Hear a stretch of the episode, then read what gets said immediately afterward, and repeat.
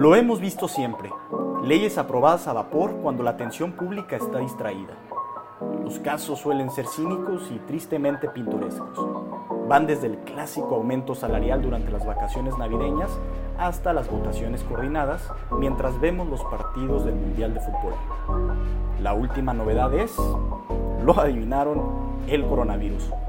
Los legisladores olvidaron a su sana distancia y se reunieron para aprobar una ley que excarcelará a ciertos delincuentes.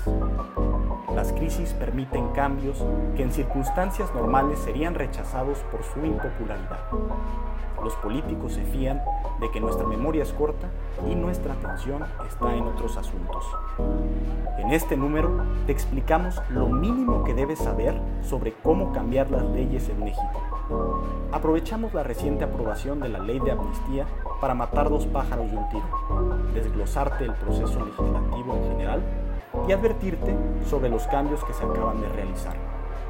Bienvenido. Te despiertas hoy y hay temas, noticias, publicaciones, declaraciones, crisis, tweets, pleitos, opiniones, coyunturas. Pero, ¿cuáles importan realmente? ¿Y cómo profundizar lo suficiente sin usar tanto tiempo? En mínimo necesario, te invitamos a un diálogo entre especialistas en temas públicos para que tú, que quieres un mejor país pero estás ocupado, tengas la información mínima necesaria para tener un criterio bien fundamentado en los temas más trascendentales. Abramos la discusión pública en un nivel más alto. Es más entretenido. Bienvenido. Sean muy bienvenidos a una nueva emisión de Mínimo Necesario. En esta ocasión te vamos a hablar de dos temas fundamentales. Uno es cómo se pasan las leyes en México y con un énfasis en cómo pasarlas de manera express. Y además vamos a hablar particular de la ley de amnistía, esta ley aprobada a vapor recientemente eh, y pues bueno, es una de esas cosas que nos pasa a los ciudadanos. Nosotros lo entendemos, ¿no? A veces nos sentimos impotentes porque de repente vemos que leyes pasan y pasan y no las entendemos y hay cosas ahí que a veces suenan malas, a veces suenan buenas, no sabemos por dónde irnos. Bueno, el día de hoy te vamos a explicar cómo es ese proceso aquí en mínimo necesario. Eh, una precisión antes de presentarle eh, presentarte a los invitados que, que, que, tenemos el día de hoy mínimo necesario está pensado eh, para ciudadanos en movimiento, como tú, que tienes muchas cosas que hacer y que a lo mejor te atiborras, como a mí me pasaba, con tanta información en los medios de comunicación que no llevan a ningún lado y que muchas veces se quedan en el olvido también. ¿Qué es lo importante? Bueno, son ciertas cosas como las que vamos a tratar hoy. Si entendemos esas cosas como ciudadanos, pues creemos, estamos convencidos de que podremos hacer mucho más para construir un mejor país, así de sencillo.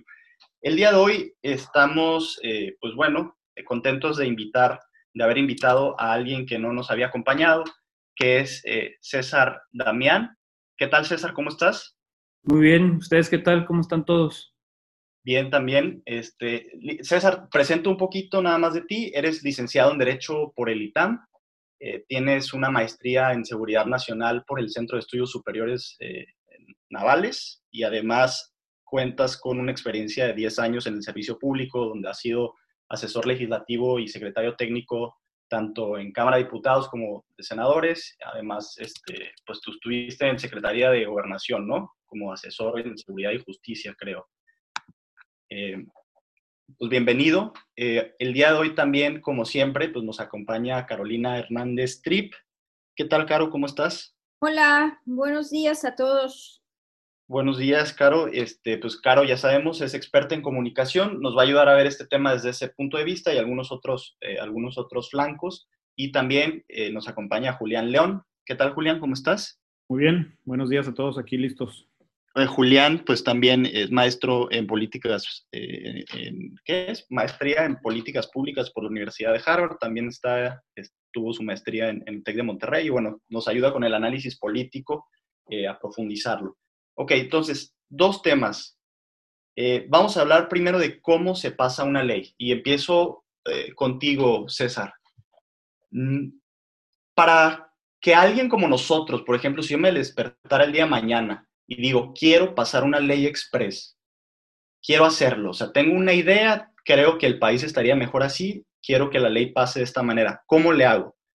me comentabas antes de que empezara el programa de que básicamente son cuatro personas las que pueden hacerlo, ¿no? Una es eh, el presidente de la República, tal cual. Entonces, ¿tendría yo que hacerme presidente de la República para presentar una ley? Un poco complicado, pero sí. que, que tiene su chiste, ¿no? La otra opción que tendría sería ser elegido o ser nombrado diputado o senador por la vía plurinominal o cualquiera de las dos maneras de llegar a, ese puesto. La tercera manera sería que la asamblea local, el poder legislativo de un estado, la presentara, que pues bueno, entiendo ahí que básicamente tendría que ser que eh, eligieran, más bien que, que un mismo legislador del legislativo estatal lo presentara, ¿no? Eh, o, puede ser que, no sé, un ciudadano lo presione también. Sí, un ciudadano puede pedírselo a su representante, a nuestro diputado local, por ejemplo, en Baja California se lo podemos pedir, y se tiene que reunir por lo menos una tercera parte de los legisladores del Congreso local. Y ya así el Congreso local se lo pide al Congreso federal. Perfecto, esa es la tercera vía. Y una cuarta que entiendo que es más novedosa, que es la de un ciudadano como nosotros que juntara cierta cantidad de firmas eh, eh, de, la lista nominal de electores, en particular son como 115 mil, ¿no? 0.13% de la lista nominal eh, que apoye esta ley. ¿Es correcto? Así es. Ok, muy bien. Entonces, ya que logramos eso, ¿cuáles son los siguientes pasos? O sea, tú que has estado ahí metido en, en las cámaras, ¿cuáles son los siguientes pasos? Eh, bueno, eh, primero pondría a consideración de todos que nuestro Congreso, distinto al de otros países, tiene dos cámaras. Es importante que las dos cámaras van a aprobar esta ley que queremos eh, aprobar. ¿Y cómo inicia? Bueno, pues ya lo mencionaste, con el presidente, diputados, senadores, las legislaturas de los estados o con los ciudadanos, que es la llamada iniciativa ciudadana. Una vez que se presenta, puedes elegir en cuál de las dos cámaras quieres, la Cámara de Diputados o la Cámara de Senadores ya que vamos a decir elegimos la Cámara de Diputados, eso se va a llamar Cámara de Origen, porque es donde inicia. No tiene nada que ver, o sea, como que no, no, no tienen eh, distinción, no hay diferencia si la presentas en una u otra. En términos generales, no. La ley va a marcar una diferencia. Temas que son fiscales, por ejemplo, de la hacienda pública, tienen que iniciar en Cámara de Diputados forzosamente. Okay. La Cámara de Senadores eh, tiene facultades exclusivas de política exterior. Esto es, todos los tratados, los instrumentos internacionales, todo eso, solo los ve el Senado. Pero una ley general, digamos, una ley en términos de cualquier materia, es indistinto dónde se puede iniciar. Da igual si le inicias en el Senado o en Cámara de Diputados. Perfecto. ¿Sí? Entonces, en donde quieras iniciar, esa se va, se va a llamar Cámara de Origen, simplemente porque ahí va a iniciar y llegado el momento, la segunda cámara, que será la cámara revisora, es la que tendrá también que aprobar eh, el proyecto de ley. Entonces, cuando estás ya en la cámara de origen, ya la presentas, generalmente pues un legislador se para enfrente en tribuna y dice, yo quiero presentar esta ley por todas estas razones que creo que son importantes y modifico esta ley en específico o este conjunto de leyes. Cuando tienes una idea que dices, oye, es que yo quiero lograr X, Y o Z, lo primero que tienes que pensar es, bueno, ¿y en qué ley o en qué leyes está eso? Vamos a decir que tú quisieras que fueran guarderías gratis para todas las mamás y papás del país. Bueno, ¿y eso dónde va? ¿En la Constitución? ¿Eso va en la ley de educación? ¿Eso va en la ley del trabajo? ¿En dónde? Hay que hacer un trabajo, identificarlo, hacer un proyecto, decir cuál es la problemática, cuáles son las razones, de preferencia cómo es en otros países, qué ha dicho la Corte, por ejemplo, y cómo quedarían las leyes, ¿no? Ya que las modificas. O sea, el legislador se presenta en, frente de todos y dice, bueno, pues yo presento esta ley. Y el, presidente de esa Cámara eh, dice, bueno, lo turno a las comisiones correspondientes. ¿Eso qué significa? Eh, los legisladores no trabajan siempre en el salonzote que vemos ahí donde están todos sentados y levantan la mano, mientras otros también se duermen. No solo trabajan ahí, también trabajan en comisiones. Las comisiones son temáticas vas a tener comisión de educación, comisión de seguridad, comisión de seguridad social, en fin. Y ahí se van a analizar los proyectos de esa materia y son grupos más pequeños. Básicamente ya está la idea, alguien, un proyectista, una persona que sabe el tema, lo hace eh, según el cuerpo legal que mejor corresponda y después de eso pasa a las comisiones, estos como grupos de trabajo, digámosle, eh, llamémoslos así, eh, que están especializados en ciertas áreas y después ahora sí pasa al salonzote que tú comentas, ¿no? Y allí se, se vota si sí o si no. ¿Cómo sucede, sucede? A ver, ya en la práctica, ya así directamente, que has estado ahí en piso, que has estado en, las discusiones, ¿cómo, ¿cómo son? O sea, ¿qué, qué, cómo es este ambiente? ¿Cómo, ¿Cómo, sucede? Muchas cosas a veces pasan, otras se quedan congeladas. Eh, ¿Qué hace cuando, por ejemplo, se quiere pasar una ley express? ¿Cómo está el ambiente allí? O sea, ¿cómo has vivido esto tú ahí? Mire, que coordina estos trabajos siempre es el secretario técnico de esa comisión, que no es un legislador, es una persona como tú o como yo. Eh, de hecho, yo fungí como secretario técnico de una comisión en el Senado y pues evidentemente respondemos al presidente de esa comisión. Llegan un sinnúmero de iniciativas y siempre hay preferencias entre unas y otras. Recordemos que el Congreso pues, tiene política al final del día. Y entonces, pues hay ciertas líneas que dictan, ¿no? Oye, pues si viene de Morena, pues hay que aprobar, si viene de, del PRI, pues entonces no, en fin, todo ese tipo de cosas. Hay plazos, hay reglamentos internos, y entonces tú dices, tengo cierto tiempo para sacar el proyecto, pero también puedes pedir prórrogas. Luego le llaman la congeladora, ¿no? Cuando no quieres que algo salga, pues lo vas dejando en el cajón, lo dejas en el cajón, pides prórroga, eh, pero no, no lo sacas, ¿no? Y cuando lo quieres sacar muy rápido, porque pues dicen trae línea, porque trae la bendición o del presidente de la República, o es una instrucción del presidente del Senado o del Congreso, en fin, eh, pues lo presionas, ¿no? Haces, el secretario técnico hace el proyecto de dictamen, la iniciativa de ley se tiene que dictaminar. Entonces, por estas razones, está bien hecho, e incluso le puedes hacer ajustes, y se complementa así o se mejora así, y dices, debería quedar de la siguiente manera se hace una sesión con todos los legisladores de esa comisión de trabajo, lo aprueban y se manda al pleno, que es el salonzote. Y ahí también pues lo votan y lo aprueban. Normalmente, para que tengamos una referencia, aprobar una ley en ambas cámaras nos puede tomar años. Ajá. Si, te, si te tardas un año, es algo que, bueno, es casi récord, ¿no? Una, iniciativa de ley que se convirtió en ley en un año es rapidísimo pero para que, como tú bien lo dices, al vapor o express, muchas veces lo puedes terminar haciendo en una o en dos semanas, ¿no? ¿Y, qué onda con eso? A ver, este, lo, lo platicamos, la, eh, Caro, lo platicamos Julián y yo ayer, que, bueno, generalmente sucede que cuando es el Mundial de Fútbol, cuando hay, eh, cuando son las épocas navideñas, cuando la gente está distraída por algún tema más importante como un sismo, un ciclón, allí es donde se suelen agarrar los, los legisladores para pasar estas leyes express. Eh, ¿Por qué sucede esto? Eh, y de hecho, Caro, tú me habías platicado, ¿no? O sea, lo, lo, has, lo hemos visto aquí en Baja California también en distintas instancias. Pues es una práctica común eh, que a la que ya nos estamos acostumbrando desde hace muchos años, ¿no? O sea, cuando se trata de leyes controversiales, eh, impopulares, sucede.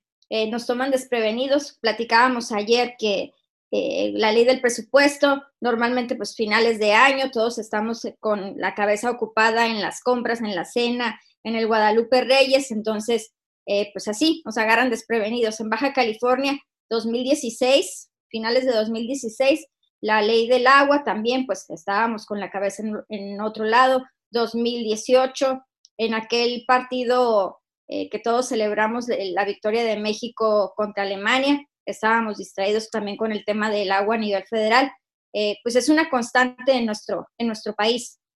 Y entonces, César, ¿por qué se hace esto? O sea, ¿por qué es así? ¿Solamente porque son impopulares estas leyes o hay alguna otra razón de fondo?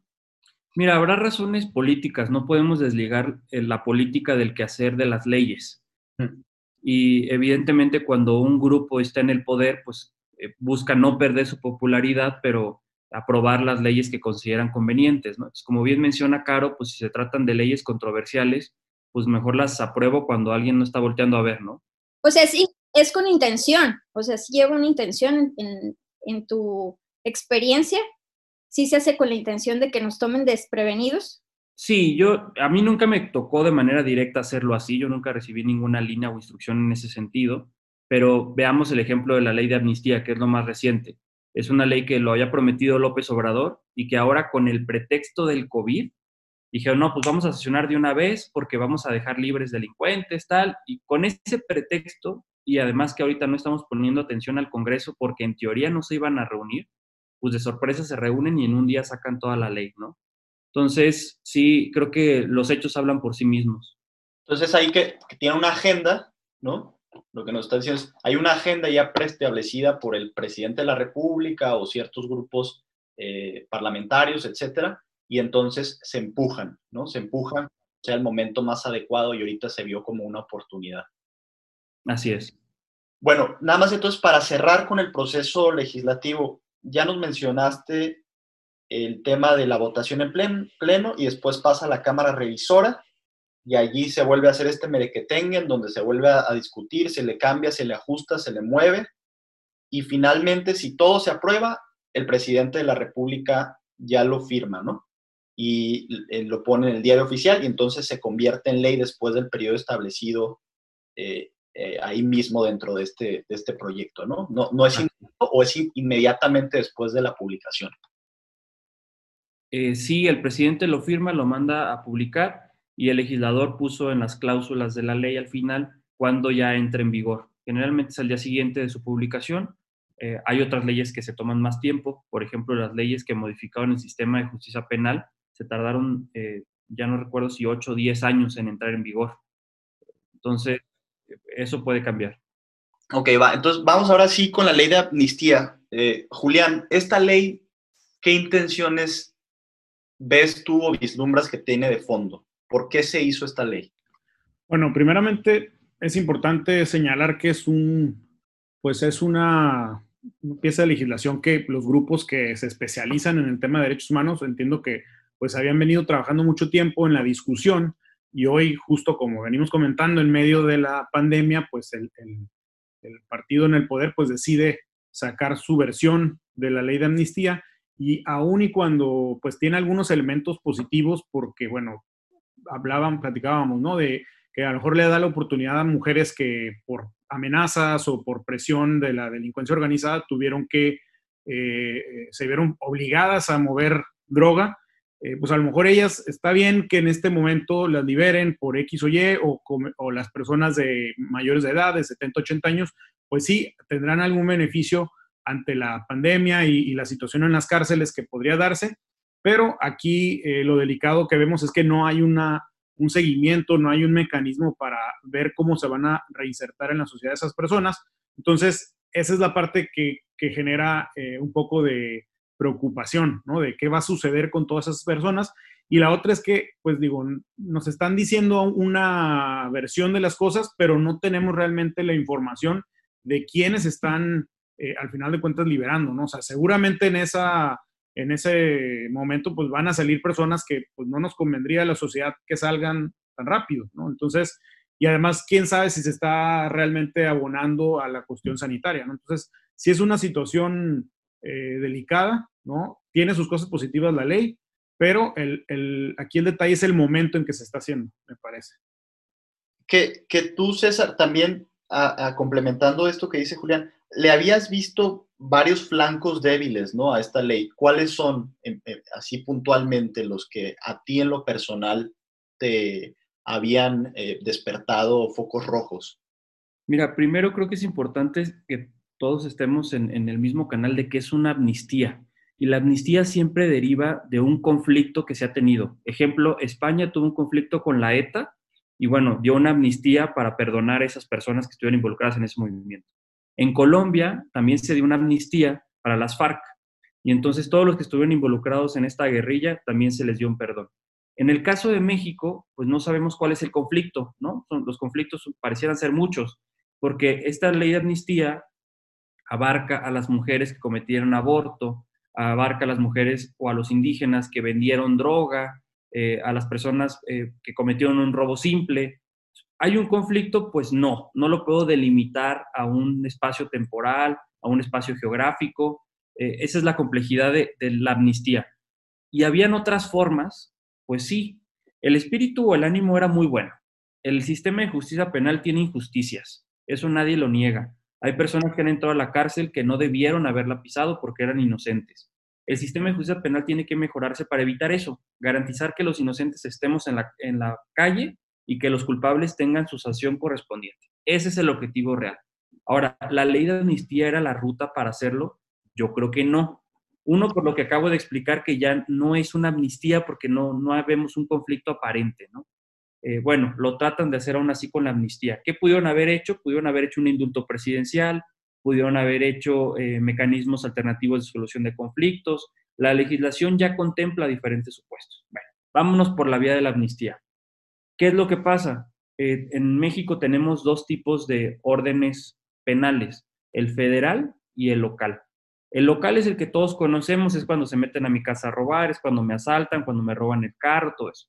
El federal es cuando es un delito que considera relevante la federación, entiéndase el narcotráfico, por ejemplo, o cuando atenta contra la federación. Cuando te robas un bien de la nación, pues es un delito federal, ¿sí? El Congreso Federal solo puede legislar sobre el orden federal en materia penal, ¿sí? Entonces, esta ley de amnistía solo le aplica a todas las cárceles federales.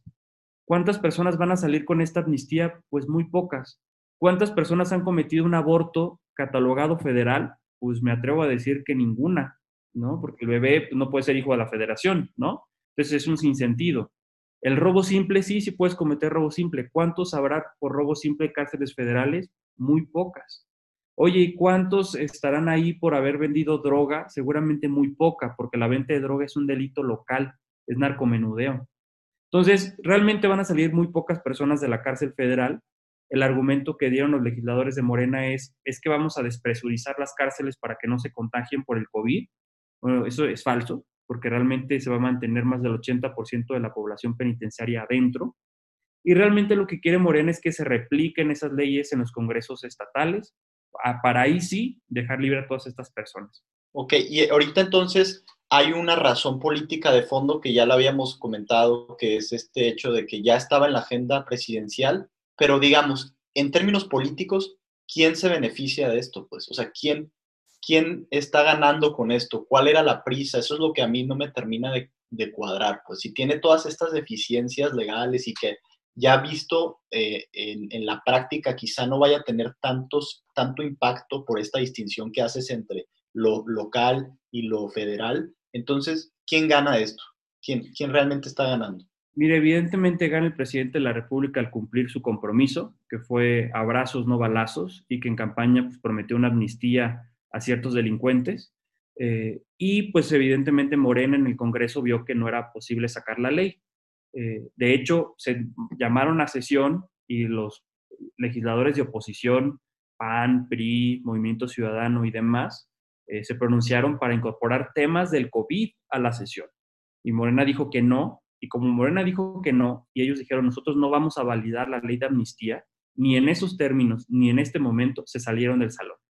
Entonces, realmente quien aprobó la ley de amnistía fue Morena, eh, Partido del Trabajo y PES solitos ellos fueron los que aprobaron porque los demás no estuvieron de acuerdo. Eh, entonces, políticamente ganan ellos y había una complejidad de sacar la ley. Si no hubiera sido en este momento, seguramente hubieran tenido que entrar en una negociación que pues a nadie le gusta ceder. Ok, perfecto. Eh, algunos, algunos otros puntos que, quisieran eh, comentar, Caro, Caro, este, ¿cómo lo ves desde el punto de vista de comunicación? O sea, fue bien comunicada esta ley. Supimos que lo empezaron a, vender más por el lado de eh, esto, ¿no? De, de, las mujeres que habían cometido abortos, de las mujeres que habían sido presionadas, de los indígenas. ¿Crees que ante la población general logra su cometido la campaña de comunicación de la ley de amnistía? Eh, ante la población en general, pues hay mucha desinformación. O sea, hasta nosotros eh, no sabemos exactamente cuáles son los delitos, no sabemos el número de población exacto porque escuchas a diferentes titulares de diferentes dependencias con diferentes cifras en cuanto a la población que se va a ver beneficiada de esta amnistía. Entonces, sí faltan ahí todavía pulir ciertos detalles de la ley para que el general de la población conozca exactamente eh, quiénes van a salir, porque hay mucho temor de que salgan delincuentes eh, que pues van a reincidir. Ok, general lo ves mal comunicado. Sí, pues. totalmente mal comunicado desde campaña. O sea, desde campaña cuando López Obrador hablaba sobre esta, sobre esta intención, eh, ha, habido muchas dudas, muchas, muchas dudas. Y, por último, eh, Julián, ¿alguna, ¿alguna conclusión respecto a este tema que estamos tratando? Son dos, la, manera express, la, esta, esta premura de sacar las leyes eh, de manera, como, como decimos, a vapor. Eh, ¿Lo has visto tú en otras, en otras instancias, en legislaturas pasadas? ¿Has visto alguna ocasión en que esto, este proceder beneficie políticamente a los, a los impulsores? ¿A los impulsores o a los ciudadanos, digo? A, los impulsores o a los ciudadanos, o a los dos. Las leyes de ingreso y el, presupuesto de egresos, pues en ocasiones también se van, ¿no? Hasta el, como comentábamos, ¿no? Hasta el último día en, Navidad o en Año Nuevo. Y en ocasiones sí ha sido porque realmente están buscando, eh, pues, una solución, ¿no? A, diferencia de opiniones y, y, pues termina siendo positivo, ¿no? Digo, Creo que no ha pasado mucho en los últimos años, pero sí hay situaciones en las que se hace por buenas razones este, alargar esto, ¿no? Y, digo, y también hay un, tema interesante eh, en lo local, ¿no? Que justo veíamos ayer aquí en Baja California que en medio de la pandemia, pues aprobaron una serie de impuestos nuevos, ¿no? Que no lograron sacar adelante a finales de 2019. Y más que eh, si están bien o están mal, yo creo que lo que cala es el momento en que en que lo hacen, ¿no? Porque digo, estamos prácticamente ya iniciando una, en una crisis económica por toda esta situación y como que no hace mucho sentido meter una serie de, impuestos adicionales, ¿no? Incluso el, podría decir el, que metieron para gasolina, un impuesto local para gasolinas y gas LP, que digo, en teoría debería ser solo el gobierno federal quien legisla sobre esto, como le dieron la vuelta fue que es en función de la, de la contaminación que generan, ¿no? Y digo, si te pones a pensarlo un poco, pues digo, quién sabe si fue el mejor momento también porque no van a recaudar mucho, ¿no? O sea, va a cambiar mucho el uso de vehículos y demás, ¿no? Pero bueno, ese, es el tema aquí en Baja California, que se está dando igual eh, leyes o impuestos controversiales en medio de una, de situación complicada. Y también otro punto ahí que César eh, va, va, nos puede platicar a lo mejor un poco más.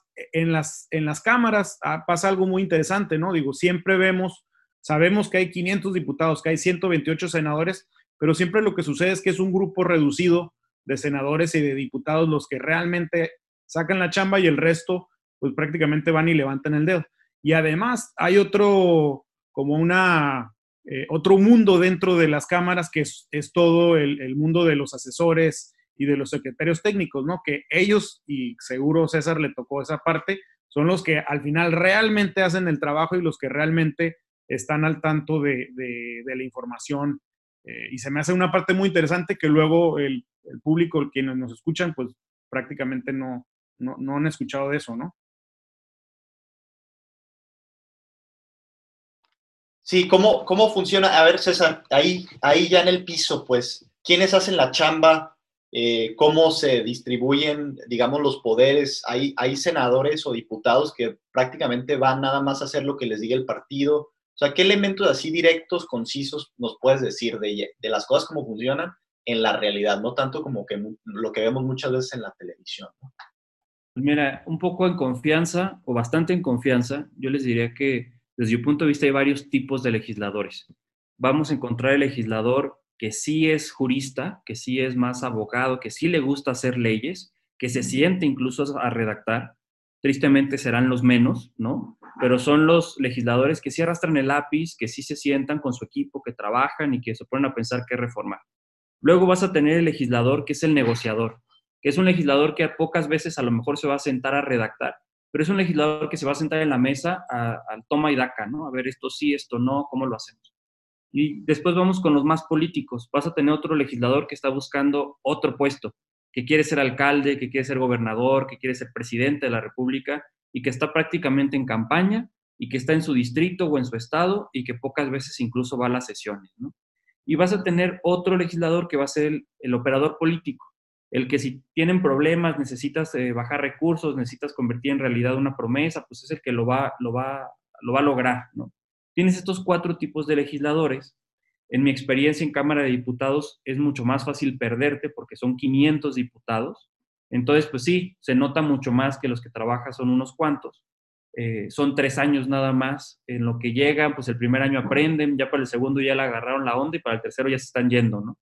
En el Senado son seis años, son 128, son menos, generalmente son personas que ya pasaron por Cámara de Diputados o que ya fueron gobernadores, esto es, tienen más tablas, tienen más experiencia y les interesan más los temas, ¿no? Entonces, en el Senado ves eh, más legisladores que sí se involucran, mientras que en Cámara de Diputados ves más legisladores que están buscando otro cargo, ¿no? Eso en mi experiencia personal. Y aprovecho esto que comentas nada más para hacerte esta pregunta ya como de cierre, ¿no? Que a lo mejor ameritaría otra, otra discusión, pero es, vemos una conducta en México particularmente eh, acentuada en la hiperproducción de leyes, ¿no? ¿Cómo, lo ves tú? O sea, se, lanzan una cantidad de iniciativas eh, por periodo legislativo que a veces resulta, desde el punto de vista del ciudadano, eh, pues, irreal conforme a la, al ritmo que llevan los cambios en la nación? ¿O cuál, cuál es tu perspectiva? O sea, siento que muchas veces